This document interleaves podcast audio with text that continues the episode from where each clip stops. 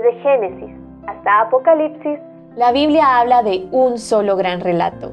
La historia de Dios y su plan redentor en la persona de su Hijo, Jesucristo.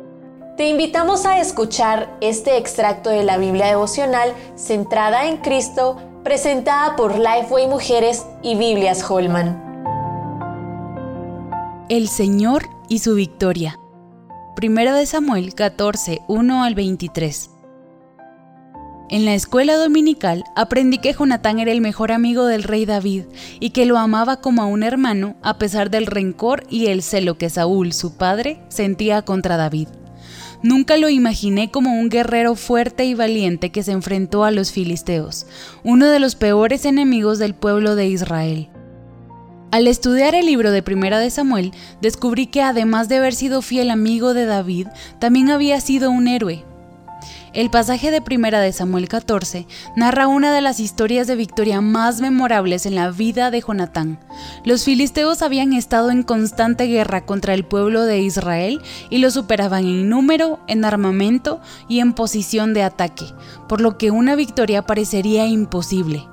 Sin embargo, Jonatán le dijo a su paje de armas, Pasemos a la guarnición de estos incircuncisos. Quizá haga algo Jehová por nosotros, pues no es difícil para Jehová salvar con muchos o con pocos. Estas palabras expresaban la confianza que Jonatán tenía en el Señor, porque sabía que él podía usarlo para darle la victoria a Israel. Como mujeres, muchas veces enfrentamos adversidades ante las cuales nos sentimos incapaces, ya sea porque no tenemos recursos o porque no entendemos qué es lo que debemos hacer. Sentimos que no tenemos la experiencia, ni el conocimiento, ni la creatividad suficientes.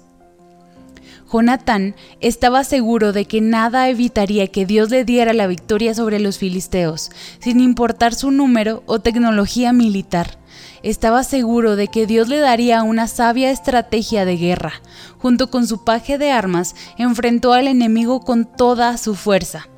Aunque derribó a muchos filisteos, todavía faltaban muchísimos más.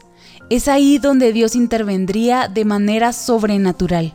La escritura menciona que tuvieron pánico y la tierra tembló, y la espada de cada uno estaba vuelta contra su compañero y había gran confusión.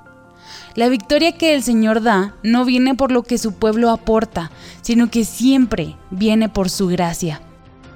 Debemos estar seguras de que Dios nos dará siempre la fuerza y la sabiduría para enfrentar lo que tengamos que enfrentar, pero debemos reconocer que hay enemigos que nunca podremos derrotar.